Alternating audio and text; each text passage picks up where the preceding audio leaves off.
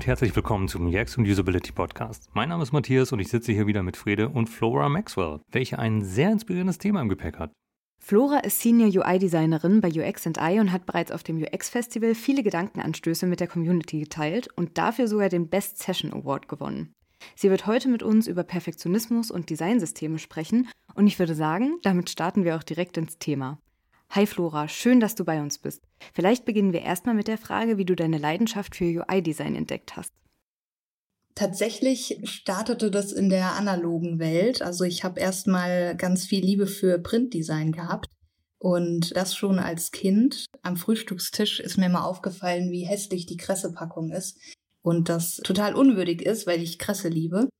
Und damals dann überlegt, ich sollte Verpackungsdesignerin werden ja, bin dann erstmal in die Berufsausbildung gegangen, habe dann gemerkt, es gibt ja auch noch eine digitale Welt und im Bereich E-Learning zu UI-Design entdeckt und habe es total toll gefunden, dass man damit so viele Probleme lösen kann und nicht nur ja Sachen schön macht. Was denkst du, welche Rolle spielt Intuition bei der Gestaltung von Benutzeroberflächen und wie kann man das Gespür dafür entwickeln? Hm, ich glaube, vor allem hilft es sich an bestehenden ähm, Tools, Programmen zu orientieren und dabei immer nutzerzentriert zu denken und sich zu überlegen, was haben die Nutzer für Bedürfnisse und was für ein Problem möchte ich eigentlich gerade lösen.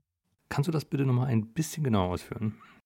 Also es ist schwierig, weil das natürlich auch viel irgendwie nach Bauchgefühl geht und ich glaube, entweder man kommt auf die Welt und fühlt sich angesprochen von visuellen Dingen oder eben nicht. Also ich habe ja auch ganz viel immer das Thema zum Beispiel Lesen. Ich lese kaum bis gar nicht, weil das nicht visuell genug für mich ist. Und wenn es dann aber ein Buch gibt, wo irgendwie schön typografisch gesetzte große Zitate stehen, dann bin ich davon direkt angesprochen. Also ich glaube, man, ja, man, man hat das irgendwie als Charaktereigenschaft oder nicht, dass man visuelle Dinge irgendwie gut findet. Und wahrscheinlich kommt daher dann auch so ein bisschen die Intuition für Gestaltung, sich zu interessieren und zu verstehen, wie das funktioniert. Also bist du eher die Graphic Novel Leserin? Könnte man meinen. Äh, wobei ich das Wort Leserin weglassen würde. Ich habe früher immer das Taschenbuch bekommen, wenn wir im Urlaub waren. Aber gelesen habe ich das nicht. Also ich habe dann wirklich nur die Bilder angeguckt. In Vorgesprächen hattest du schon mal erwähnt, dass du dich in gut strukturierten Systemen sehr wohl fühlst. Glaubst du, dass dieser Hang zur Struktur und Ordnung eine Schlüsselkomponente für einen erfolgreichen UX-Designer ist? Nicht unbedingt. Ähm, das ist ja ein super vielfältiger Bereich, in dem wir arbeiten. Also es gibt ja jetzt nicht nur irgendwie die UI-DesignerInnen, die Pixel Perfect Design abliefern, sondern auch UX-DesignerInnen, die Wireframes machen oder Research und ich glaube, je nachdem, in welchem Bereich du dich befindest, brauchst du andere Skills oder natürlich auch Interessen. Aber für den Weg als UI-Designerin Schwerpunkt auf Designsysteme, Component Libraries oder modulare Aufbaue ist das bestimmt schon hilfreich, wenn man sich darin wohlfühlt und, und das auch gerne hat. Jetzt machen wir mal einen kleinen Themenschwenk zu deinem Projekt The Maxwell Pattern. Vielleicht magst du uns dieses Projekt erstmal ein bisschen genauer vorstellen. Bei The Maxwell Pattern bewege ich mich aus der digitalen Welt zurück in die analoge und zeichne mit Textmarkern abstrakte Muster auf Papier oder auch Wände und ja, genieße das total dadurch, so einen Kontrast zur digitalen Welt wieder zu bekommen. Einfach ja mit weniger Kontrolle und weniger Tools wie Figma zum Beispiel, die einem alles anzeigen in Pixelabständen oder alles immer gerade und einheitlich verläuft, kann man sich ganz gut drin verlieren und deswegen tut mir das sehr gut, einfach mal loszulassen und ja, es so zu nehmen, wie es aufs Papier kommt. Und warum genau das Projekt? Also wie kam es dazu? Vor allem dadurch, dass ich irgendwann reflektiert habe, dass ich sehr, ja, dass ich mich selber sehr verliere in diesem perfektionistischen Gedanken und es eben nicht einfach nur Teil von meinem Beruf mehr ist, alles irgendwie in einem Vierer-Grid zu behandeln, sondern auch so ins Privatleben übergeschwappt ist. Und dann ist es irgendwann super stressig gewesen, wenn Dinge nicht mehr gerade zueinander auf dem Tisch lagen oder man irgendwie drei Milchpackungen kauft statt vier und das hat mich immer super gestresst und triggert mich auch heute noch und das versuche ich etwas zu bekämpfen. Wir sind ja alle gestresst genug und dann versuche ich dem so ein bisschen zu entkommen und dem entgegenzuwirken. Also würdest du sagen, dass das Projekt auch therapeutische Züge hat?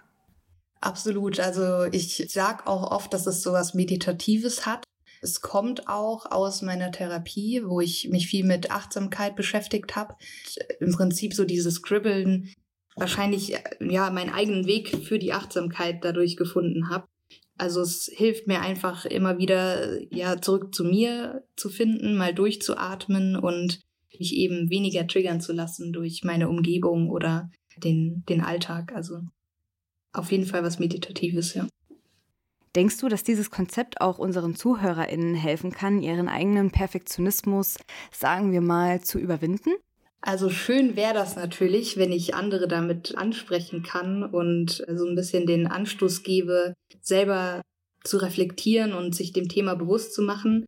Am Ende sind wir aber ja alle super individuell und jeder muss für sich einen eigenen Weg oder Technik finden, um damit umgehen zu können. Das kann bei jedem wahrscheinlich komplett unterschiedlich aussehen. Ich fände super, wenn ich dadurch einfach Menschen etwas ermutigen kann, Neues auszuprobieren und keine Angst vor Unperfektion zu haben. Als ich die ersten Pattern gemalt habe, war das für mich total unangenehm und ich habe mich mega unwohl gefühlt und jeder Strich und Punkt, den ich gesetzt habe, habe ich ganz kritisch hinterfragt und kritisch beäugt. Aber ja, einfach nicht so schnell aufgeben, weitermachen und auch irgendwie daran glauben. Jetzt mal aus ganz reiner persönlicher Neugier, wie gehst du damit um, wenn du dich verzeichnest? Dann ärgere ich mich ganz fürchterlich über mich selbst und versuche das natürlich nicht zu tun. Das Ziel ist, dass ich mich verzeichnen darf und dass es eigentlich kein Verzeichnen gibt. Also, dass alles so, wie es auf Papier kommt, auch wirklich in Ordnung so ist und nicht nur in Ordnung, sondern gut so ist und das eben das Muster am Ende ausmacht. Ich hatte eine Zeit, da habe ich mich irgendwie wieder so ein bisschen verloren in meinem perfektionistischen Denken, wo ich dachte, die Linien müssen ja irgendwie schon alle wenigstens gerade sein oder die Punkte gleich groß. Und dann habe ich angefangen, auf dem iPad digital die Pattern zu malen und bin zum Glück aber wieder ganz schnell davon abgekommen, weil es halt nicht den gleichen Effekt hat durch die Grafikprogramme, die ja dann auch irgendwie anfangen, die Punkte wieder auszugleichen oder die Linien automatisch gerade zu setzen, hat das einfach nicht den gleichen Effekt gehabt. Also wieder zurück aufs Papier und genau darum geht es ja letztendlich. Also das Verzeichnen als gut zu empfinden und sich nicht davon aus dem Konzept bringen zu lassen. Nach allem, was wir gehört haben, bezieht sich das Projekt ja schon sehr auf das Analoge. Ist das eine Kritik an der digitalen Designwelt? Beziehungsweise siehst du einen Konflikt zwischen diesen beiden Welten? Jein. Also ich, ich liebe die digitale Welt dafür, ähm, was gefühlt jeden Tag irgendwie Neues auf uns zukommt und bin total fasziniert davon. Ich glaube aber schon, dass es vor allem in unserem Bereich auch Schattenseiten gibt, die man nicht außer Acht lassen sollte. Und da ist es einfach wichtig, sich dem bewusst zu machen und dann eben auch achtsam mit den Themen umzugehen. Und beim, beim Streben nach Perfektion ist die Gefahr halt super groß, dass man sich selbst darin verliert und den Bezug verliert, worauf es eigentlich ankommt. Also an was für ein Problem arbeite ich gerade oder was für ein Ziel will ich erreichen. Also nicht direkt Kritik an die digitale Designwelt, aber einfach ein, ein Aufruf, dass man sich selbst dabei nicht verlieren sollte und immer wieder drauf schaut, was man eigentlich erreichen möchte. Wie hat das Projekt deinen Workflow beeinflusst? Also arbeitest du zu Beginn dann auch erstmal komplett analog und viel auf Papier und später dann am Rechner? Das kommt tatsächlich immer aufs Projekt drauf an. Meistens arbeite ich schon direkt in Figma und fange dort an, grob zu skizzieren und das Ganze dann eben auszuarbeiten. Greife ganz häufig zu Stift und Papier bei Komponenten oder Problemstellungen, wo ich nicht direkt so eine klare visuelle Vorstellung davon habe, wie eine Lösung aussehen könnte. Also was wie ein Button oder ein Formularfeld, das sind Komponenten, die sind einfach ja so standardisiert schon fast, dass das keinen Grund erstmal für mich gibt, damit jetzt irgendwie auf Papier anzufangen. Aber es hilft mir total bei schwierigeren Komponenten einfach erstmal fokussiert zu sein auf die Komponente an sich und freier zu sein mit Stift und Papier, als ja verleitet zu werden, in Figma irgendwie direkt pixel perfect die Komponente anzulegen oder mich dann im Autolayout zu verlieren.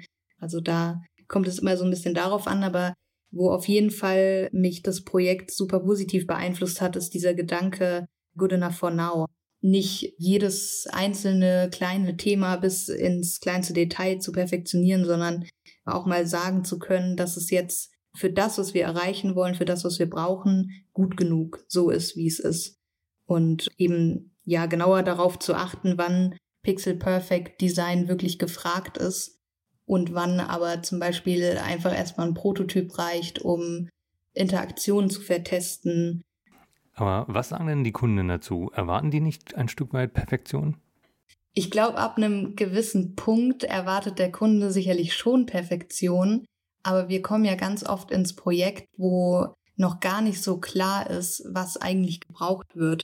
Und in der Zeit, wo man das erstmal herausfindet und mit NutzerInnen spricht, Skizzen macht und dann eben konkrete Antworten mitbringen kann, dann hilft das dem Projekt ja viel mehr als irgendwie ein schick aussehender Screen. Und das äh, kann man dann schon ganz gut mit dem Kunden auch besprechen oder sie dahingehend ja auch äh, weiterbilden oder unser Wissen teilen, wann eben ein pixelgenaues Design Sinn macht und wann nicht, weil letztendlich hilft das pixelgenaue Design in der Abstimmung mit den EntwicklerInnen ähm, und das fertige Produkt dann muss irgendwie perfekt sitzen.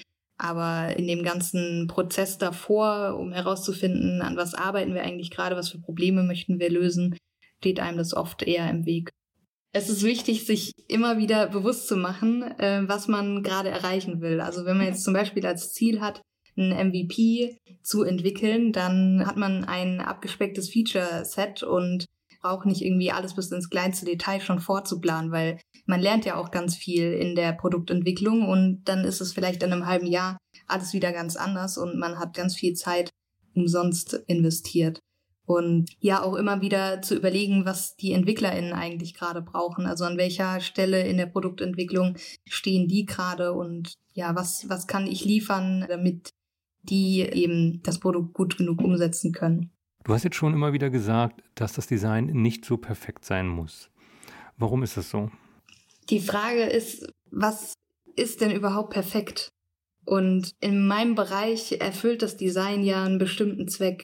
Also wenn ich eine intuitive Benutzeroberfläche gestaltet habe und damit Probleme oder Herausforderungen von NutzerInnen lösen konnte, dann habe ich ja einen Mehrwert geschaffen. Aber ist es dann irgendwie perfekt gewesen, was ich gemacht habe? Wahrscheinlich nicht, weil man immer irgendwas findet, was man noch optimieren kann. Aber muss es denn überhaupt perfekt sein, um einen Mehrwert zu schaffen? Und das glaube ich eben nicht. Also ist das Streben nach Perfektionismus ja wahrscheinlich eine, eine Falle, ein Teufelskreislauf, weil man nie ankommen wird. Aus deinen ganzen Erfahrungen hast du ja vier Reminder abgeleitet und vielleicht magst du uns diese noch kurz vorstellen und ein bisschen was dazu erzählen. Tatsächlich bin ich da gar nicht selber drauf gekommen. Ähm, das sind alles Themen, die mich in meiner Therapie begleitet haben, die ja der Therapie gelernt habe, um mit Herausforderungen eben umzugehen. Und ich habe es extra Reminder genannt und nicht Tipps oder irgendwie sowas in der Art, weil das halt, das sind keine neuen Sachen, die ich mir jetzt irgendwie ausgedacht habe oder so. Das sind alles Sachen, über die wir wahrscheinlich schon mal alle irgendwie nachgedacht haben. Aber es hilft manchmal, sich das wieder bewusst zu machen und äh, sich daran zu erinnern.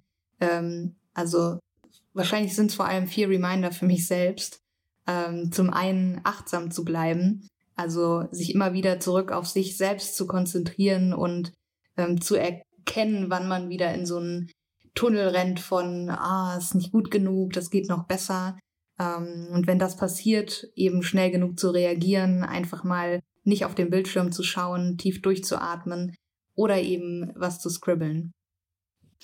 Und der zweite Reminder ist, äh, gut genug ist perfekt. Ich habe es eben schon erwähnt, wann ist eigentlich was perfekt und was will ich damit erreichen und sich das auch immer wieder bewusst zu machen und gegebenenfalls dann auch mit dem Kunden drüber zu sprechen, was sind eigentlich die Anforderungen, die jetzt gerade wichtig sind, um erfüllt zu werden und was ist vielleicht optional oder nice to have und hat Zeit für später oder in der zweiten Iteration. Der dritte Punkt ist äh, der sichere Raum. Ich habe über die Jahre festgestellt und bin ein bisschen schockiert auch darüber, wie viel Einfluss wirklich unser Umfeld auf uns, unser Verhalten, unsere Gedanken und die eigene Entwicklung hat. Und es ist einfach extrem wichtig, sich in einem Umfeld äh, wiederzufinden, das persönliches Wachstum fördert und eine offene Feedback-Kultur hat und ja, einfach, wo es keine Angst gibt, Fehler zu machen oder Angst vor Strafen oder einfach was, was falsch zu tun, sondern einen Raum zu haben, wo jeder willkommen ist, man so sein kann, wie man ist und ja, nicht irgendwie beäugt wird, wenn man sich Fehler eingesteht und sagt, dass man besser werden möchte in gewissen Bereichen oder sich eine Veränderung wünscht. Und der vierte Reminder, der Weg ist das Ziel. Es ist super wichtig, sich auf den Prozess und das Lernen zu konzentrieren, als sich irgendwie auf das Endprodukt oder auf das Endziel zu fixieren und ja, da einfach offen zu sein und sich selber Fehler zu erlauben und Fehler vor allem als Wachstumsbereich zu sehen und nicht als Niederlage oder dass man was nicht gut genug gemacht hat.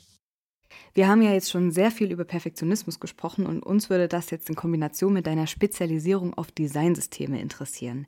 Denkst du, dass Perfektionismus an dieser Stelle ein bisschen hinderlich sein könnte? Mm, eigentlich ist es der perfekte Platz dafür, weil wenn du die Aufgabe bekommst, ein Designsystem aufzusetzen, dann hast du eben auch ja das Mandat, perfektionistisch zu sein und auf jeden Pixel zu achten und zum Beispiel ein Pixel Grid. Zu etablieren, ähm, feste Spacings oder Font Scales ähm, zu definieren und ähm, ja, das dann auch eben mit dem Ziel, dass sich alle dran halten oder alle im Team eben damit genauso weiterarbeiten können. Und alle Screens, egal wie viele Menschen daran gearbeitet haben, dann eben einer Ordnung und einer Struktur folgen. Und deswegen mache ich das wahrscheinlich auch so gerne, weil es eigentlich äh, der perfekte Spielplatz ist, um den Perfektionismus auszuleben, ohne dass man eben die Produktentwicklung dabei blockiert oder gerade Zeit verschwendet. Und ganz konkret, also wie können denn Designsysteme die Konsistenz und Wiederverwendbarkeit verbessern?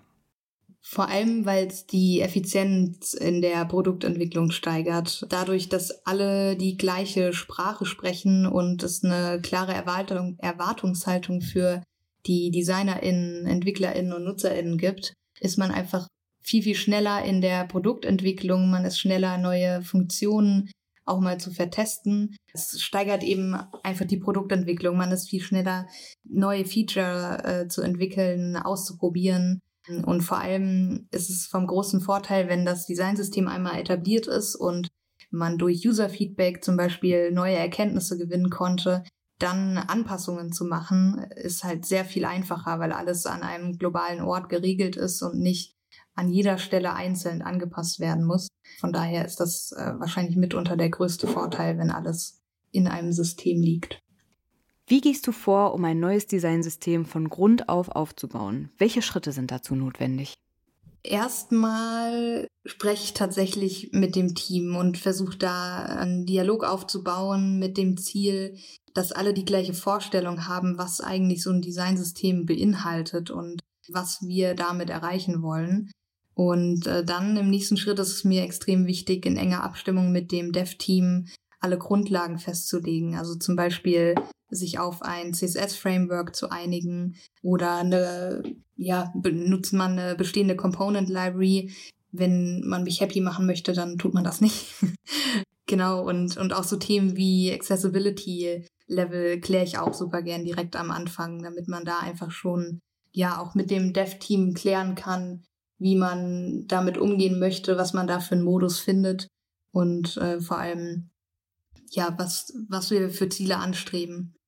Und dann geht's los mit der Figma Action. Dann fange ich an, erstmal Basiskomponenten aufzubauen und Grid-Abstände zu definieren und meistens ähm, in ja, Form von einem Prototypen oder einem ersten Seitentyp ergeben sich dann eben die Komponenten, die später fürs Produkt wichtig sind und dann eben in, in die Component Library mit aufgenommen werden.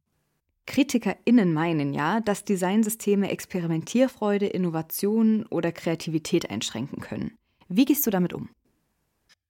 Also ich sehe das eigentlich so, dass genau in dem Punkt die äh, Designsysteme vom Vorteil sein können, weil ich es eben einmal anpassen muss oder eine neue Komponente entwickeln kann, die dann zukünftig eingesetzt wird. Aber ich muss eben nicht mehr in jede einzelne Design-File oder in jeden einzelnen Screen reingehen und ja die Komponente manuell anpassen, sondern ich mache das an einem Ort und kann dann zukünftig mit der Komponente weiterarbeiten. Und genauso ist es ja auch in der Entwicklung oder mit, mit dem Ziel in der Entwicklung, dass dort eben an einer Stelle die Komponente angepasst werden muss.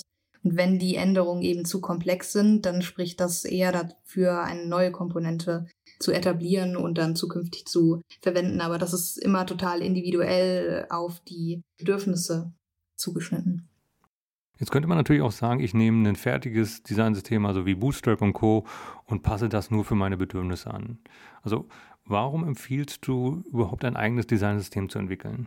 Das klingt immer so nett, aber ich habe leider die Erfahrung gemacht, dass äh, zumindest in dem Bereich, in dem ich arbeite, wo es ja sehr spezifische Interaktionen gibt und wir sehr auf die Bedürfnisse der NutzerInnen eingehen, dass man immer irgendwann an den Punkt kommt, wo das System eben nicht mehr reicht. Und dann passiert es ganz schnell, dass man nur noch damit beschäftigt ist, das bestehende System zu verbiegen und Funktionen einzubauen oder Varianten einzubauen, um den Bedürfnissen von dem Projekt irgendwie gerecht zu werden. Und das frisst unglaublich viel Zeit.